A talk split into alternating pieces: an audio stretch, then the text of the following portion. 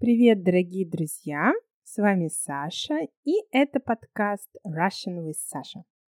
Сегодня мы с вами поговорим о такой интересной теме, как инклюзивный язык. Инклюзивный язык. Я сама недавно узнала о таком термине inclusive language. И, конечно, я решила узнать об этом побольше, начала читать разные статьи в интернете, разные книги. И теперь хочу поделиться своими находками с вами. Что же это такое инклюзивный язык? Инклюзивный язык – это тот язык, цель которого избежать оскорблений, избежать неравенства между полами, неравенства между женщинами и мужчинами. Цель этого языка – это сделать такое общество, в котором все люди а, будут чувствовать себя одинаково хорошо. Неважно, какой ты сексуальной ориентации, неважно, какие у тебя особенности, ты равный, ты имеешь право быть среди всех, и тебя никто не имеет права оскорблять. Примерно так выглядит цель инклюзивного языка. Сейчас мы с вами попробуем разобраться, какие слова в русском языке оскорбительны, какие слова в русском языке могут обидеть человека и чем можно заменить эти слова, как правильно обращаться к разным людям. Для этого выпуска не будет отдельного подробного транскрипта, но будет целый список таких слов.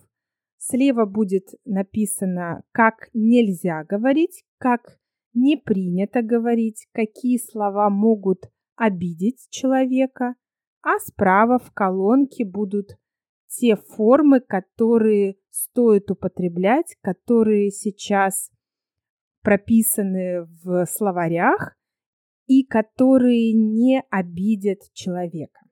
Мне кажется, это очень важная тема, особенно в нашу современную эпоху. И сегодня действительно мы узнаем с вами много интересного, даже необычного. И я надеюсь, что этот выпуск подкаста будет вам очень полезен. Итак, поехали. Первое, о чем мы поговорим, это о людях, которые имеют разную инвалидность. Инвалидность. Говорить инвалид не следует лучше всего говорить так, чтобы на первом месте было слово человек. Человек с инвалидностью – это уже приемлемый вариант. Так говорить можно, потому что слово инвалид говорит о том, что для нас не существует человек, для нас существует сразу его особенность, его проблема. Когда-то слово «инвалид» было нейтральное, но сейчас есть тенденция все равно на первое место ставить человека. Человек с инвалидностью. Это называется во всем мире это имеет термин, да, это называется people first rule и people first language. То есть суть в том, что сначала всегда нужно называть человека и только потом его особенность. Иногда вы можете встретить такое выражение, как люди с ограниченными возможностями или человек с ограниченными возможностями, человек с ограниченными способностями. Такие формы стоит избегать, потому что они создают стереотипы. Ограниченная возможность, ограниченная способность, как будто мы сразу подчеркиваем недостаток, дефект. Лучше всего говорить человек с инвалидностью, потому что инвалид – это официальный термин, как и инвалидность. Если мы сравниваем человека без инвалидности с человеком с инвалидностью, то так и стоит говорить. Этот человек без инвалидности, а тот человек с инвалидностью. Не стоит говорить это нормальный человек, это здоровый человек, если мы сравниваем его с человеком с инвалидностью. Тогда создастся впечатление, что мы хотим обидеть человека с инвалидностью и сравнить его, сопоставить с нормальным, здоровым человеком. Лучше всего говорить человек без инвалидности. Также, например, если человек с инвалидностью передвигается на коляске, то так и стоит говорить человек, использующий инвалидную коляску или человек, передвигающийся на коляске. Человек на коляске. Не стоит говорить парализованный, прикованный к инвалидной коляске. И ни в коем случае не стоит говорить колясочник. Это уже более оскорбительный вариант. Лучше всего использовать нейтральные выражения. Человек, использующий инвалидную коляску. Если мы говорим о людях с особенностями развития, о людях с особенностями интеллектуального развития, то ни в коем случае не стоит употреблять такие слова, как слабоумный, человек отсталый, умственно отсталый или человек с задержкой развития. Ни в коем случае не надо употреблять эти слова, тем более как многие любят говорить, это имбецил, или это дебил, или человек-тормоз. Про эти слова я уже молчу. Лучше всего говорить человек с особенностями развития. Если у ребенка есть синдром Дауна, то так и стоит говорить. Ребенок с синдромом Дауна, если это взрослый человек, человек с синдромом Дауна. Есть такие слова, как, например, даунята, даунята. Такое выражение можно встретить даже на форумах, э, где, которые организуют родители детей с особенностями. Они иногда пишут про своих детей даунята, аутята, но это скорее их выбор. Не стоит использовать эти слова, лучше всего говорить ребенок или человек с синдромом Дауна. То же самое человек или ребенок с аутизмом. Если у человека нарушение зрения или если человек не видит, про него говорят человек с нарушением зрения, слабо видящий человек или человек с инвалидностью по зрению. Слово «слепой» лучше не употреблять. Опять же, когда мы говорим «он слепой» или «она слепая», мы в первую очередь обращаем внимание на диагноз человека, а не на самого человека, как будто его особенность это и есть определяющее, это и есть самое главное. Обязательно на первое место ставим человека. Человек с инвалидностью по зрению. Иногда можно встретить слово незрячий, незрячий, то есть невидящий человек. И это слово тоже считается нейтральным. Его тоже можно использовать. Человек, который плохо слышит, его или ее называют человек с инвалидностью по слуху или человек с нарушением слуха. Не стоит употреблять глухой, немой, глухонемой. Лучше всего, опять же, говорить человек с инвалидностью по слуху. Хорошо, идем дальше. Если человек страдает шизофренией, его нельзя называть шизофреник.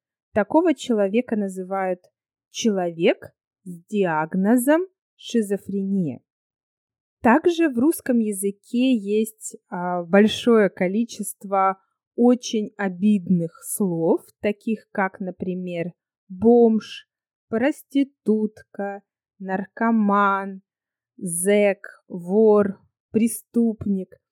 И, конечно, эти слова нужно избегать. Их нужно избегать. Что значит бомж? Бомж – это человек, не имеющий дома. И бомж – это аббревиатура без определенного места жительства, то есть без дома. И, конечно, называть человека аббревиатурой – это уже неправильно.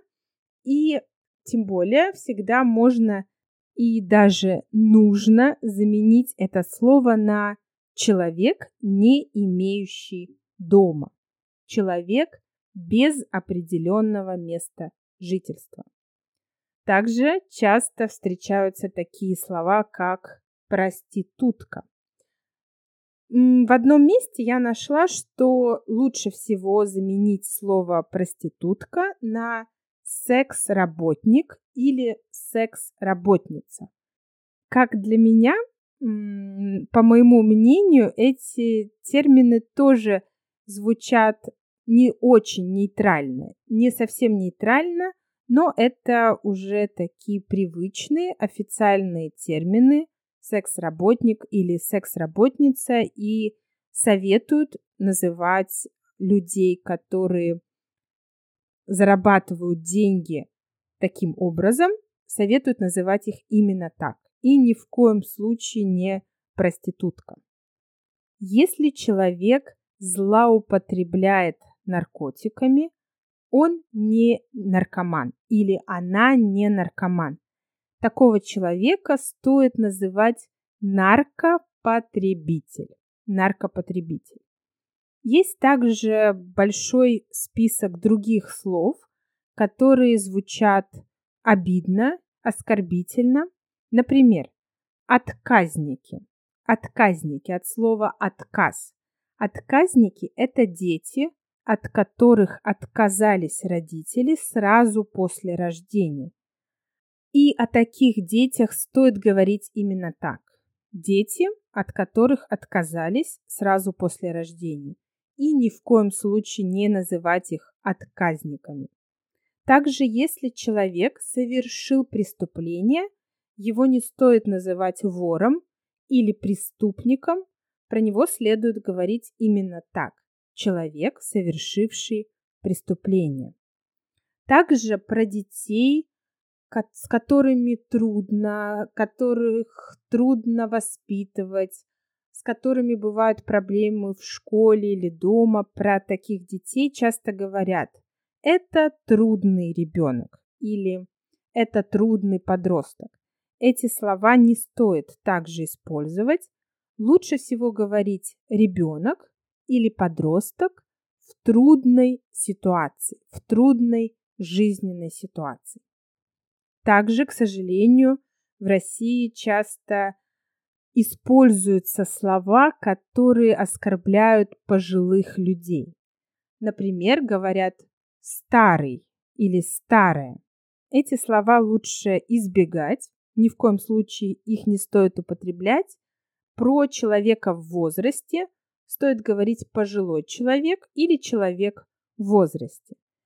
На уровне документов есть совершенно страшные выражения, такие, например, как срок дожития. Срок дожития – это прописано в нормативных документах. Это тот возраст, когда человек выходит на пенсию и доживает свою жизнь. Получается так, потому что срок дожития звучит очень оскорбительно и даже страшно. То есть получается, что человек не живет после того, как выйдет на пенсию, а доживает. К счастью, этот термин в основном используется только в документах, и в повседневном общении я не слышала такого выражения, но на официальном уровне оно, к сожалению, есть. Также, например, про женщину, которая рожает ребенка поздно, говорят старородящая. В документах так и пишут старородящая, то есть та, которая рожает, будучи старой, получается так. Это тоже очень такое страшное слово. И самое интересное, что этот эм, срок, когда женщине нужно родить ребенка, раньше был, по-моему, 20 до 24 лет. То есть, если женщина рожала ребенка в 24 года, писали в документах, что она старородящая в 24 года. Сейчас этот возраст подняли, по-моему, до 28. Но сам факт того, что девушка в 24 года старородящая, для меня до сих пор какой-то шок, если честно. Еще одно слово, которое может обидеть, это слово мамочка или мамаша. Мамочка – это не то обращение, которое использует ребенок, подходя к маме и говоря «мамочка». Нет. Иногда мамочками называют врачи или просто незнакомые люди женщину с ребенком. То есть, а, с одной стороны, ничего страшного вроде в этом нет. Ко мне подходит женщина и говорит, мамочка, Проходите с ребенком без очереди, например. С одной стороны, ничего страшного вроде не произошло. Меня назвали мамочкой, потому что я с ребенком. Но многие женщины считают это обидным, потому что когда ты рожаешь ребенка, ты как будто перестаешь быть человеком, женщиной и становишься только мамой. И все люди знакомые, незнакомые тебя называют мамочка, видя в тебе только мать и как будто не видя в тебе человека или женщину. В принципе, это действительно в России часто происходит, что женщину с ребенком прежде всего видят как маму, прежде всего видят в ней э, человека, который заботиться о ребенке, а не человека со своими потребностями, со своими желаниями. Поэтому многих такое обращение мамочка обижает. Мамочка это еще куда ни шло, то есть это еще достаточно нормальное, не обидное слово, но иногда вместо мамочка говорят мамаша, мамаша. И это уже оскорбительное слово, пренебрежительное слово «мамаша». Так говорить не стоит. Поехали дальше. Поговорим об ЛГБТ-сообществах. LGBT, ЛГБТ. Термин «нетрадиционная сексуальная ориентация» раньше, помню, использовался довольно часто. Говорили, это человек с нетрадиционной сексуальной ориентации. Сейчас это слово звучит обидно, потому что нетрадиционный значит неправильный, неправильный. Поэтому сейчас говорят ЛГБТ сообщество, то есть а, человек из ЛГБТ сообщества. Говорить гей, лесбиянка, трансгендер – это не корректно. Где-то я нашла информацию, что можно использовать приставку транс. Транс-человек, транс-мужчина, транс-женщина или транс-персона. Но не знаю точно, насколько это корректно. Если женщину привлекают люди и своего, и противоположного пола, ее будет правильно назвать женщина бисексуальной ориентации. Если это мужчина, мужчина бисексуальной ориентации. Трансгендерные люди – это все, кто имеет другой взгляд на свой пол и гендер, то тогда тех, кто определяет себя как женщину, про них лучше говорить трансгендерная женщина. И мужчина, который, точнее не мужчина, а человек, который э, определяет себя мужчиной, про него стоит говорить трансгендерный мужчина. Как же правильно называть геев? Такие слова, как гей, э, гомосексуалист, гомосексуальный мужчина лучше не использовать. А, и также не стоит употреблять словосочетание а, представитель сексуального меньшинства, человек а, нетрадиционной ориентации, как я уже говорила. Предпочтительно лучше говорить человек гомосексуальной ориентации. Как правильно назвать лесбиянок? Принцип здесь тот же самый. Лучше всего говорить женщина гомосексуальной ориентации. Или гомосексуальная женщина тоже м, считается приемлемым термином. Что касается прав женщин э, и мужчин гомосексуальной ориентации в России, то здесь все очень плохо – в этом году принят закон, что за пропаганду ЛГБТ человеку грозит штраф 10 до 10 миллионов рублей. То есть а, под пропагандой здесь имеется в виду какие-то активные публичные действия. Это может быть, например, какой-то парад ЛГБТ-сообщества, или это может быть любое публичное проявление а, своей сексуальной ориентации. И, а, к сожалению, действительно в России люди, представители ЛГБТ-сообщества вынуждены скрывать а, свои потребности, скрывать то, какими они являются – и на улицах вы редко встретите в России людей, которые будут открыто демонстрировать свои сексуальные предпочтения. Такие люди обычно прячутся, обычно они публично не высказывают, не показывают свою сексуальную ориентацию. Причем, по моим наблюдениям, на публике, на улице чаще можно встретить именно женщин гомосексуальной ориентации, нежели чем мужчин. Но, возможно, это только мои наблюдения, мой опыт, но факт остается фактом.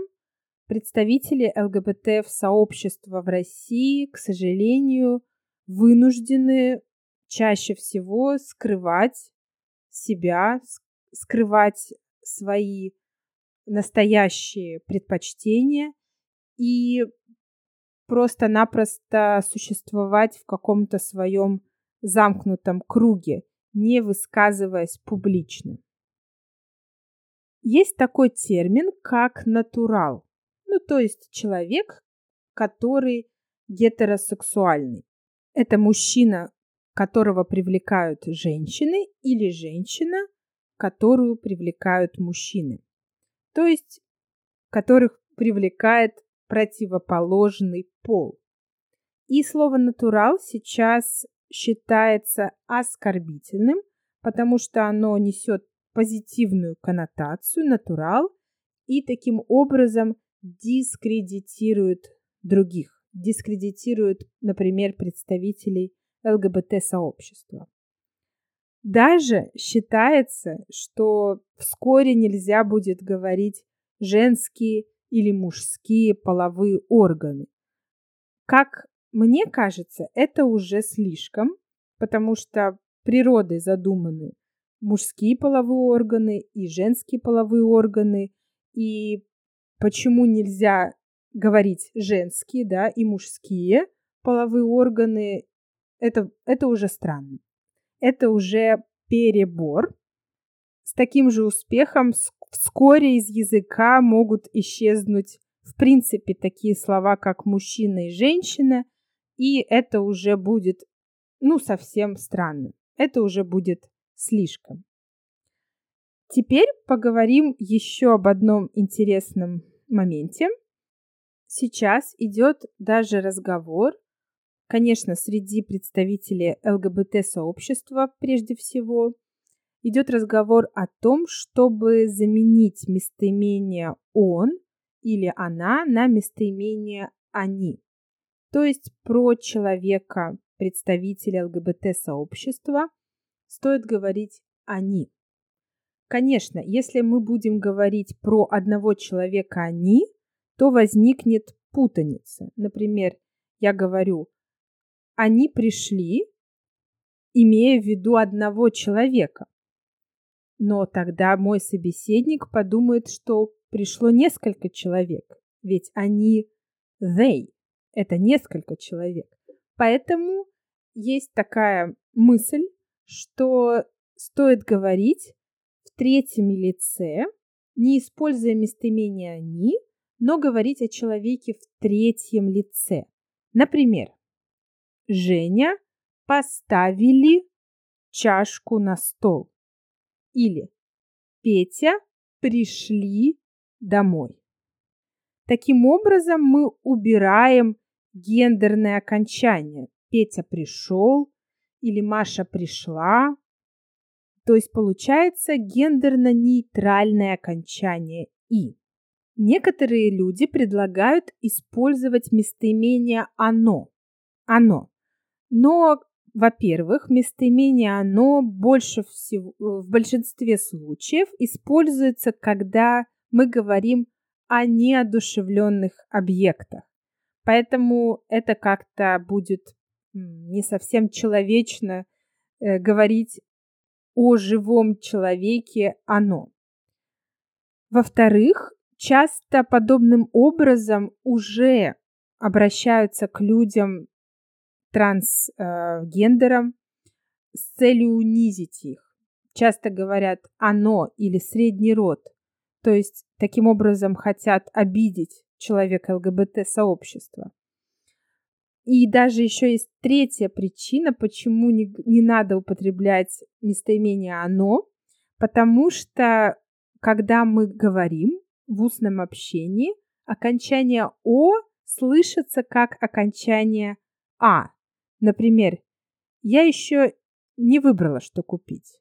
Я еще не выбрала, что купить. Звучит как будто я женщина и говорю я еще не выбрала. Но если мы напишем я еще не выбрало, на письме мы будем видеть о, но в устной речи о без ударения читается как а, и мы услышим я еще не выбрала. Я еще не выбрала из-за чего может возникнуть путаница. Поэтому считается, что обращение в третьем лице они, они э, Женя поставили чашку на стол или Петя пришли домой, что это обращение самое перспективное и что, возможно, когда-нибудь мы действительно будем так говорить повсеместно везде. Посмотрим. Друзья, на самом деле у меня еще для вас подготовлено много информации на эту тему. Я занималась этим всю последнюю неделю, собирала разную информацию на тему инклюзивного языка. И у меня еще есть много интересного, чем бы я хотела с вами поделиться, но, к сожалению, и так время подкаста, время этого выпуска уже, по-моему, составляет 30 минут. Э, длительность 30 минут. Это уже очень большой выпуск. Не хочу вас сильно утомлять. Но, надеюсь, а, вам был полезен и интересен этот выпуск подкаста. Я действительно тоже увлеклась этой темой и поняла, что часто я употребляла слова не совсем корректные, не совсем толерантные, и теперь я знаю, как говорить правильно. Это меня очень радует. И теперь я уже точно буду стараться, по крайней мере, говорить так, чтобы никого не задеть, никого не обидеть. Друзья, напоминаю, что на Патреоне вы найдете список этих слов, о которых мы говорили, и вы увидите еще раз, как говорить не следует и как говорить правильно о разных людях э, с разными особенностями. Я думаю, что эта информация вам очень пригодится, особенно если у вас есть родственники или друзья из России. Ну а на сегодня это все. Берегите себя. Спасибо за внимание и пока-пока.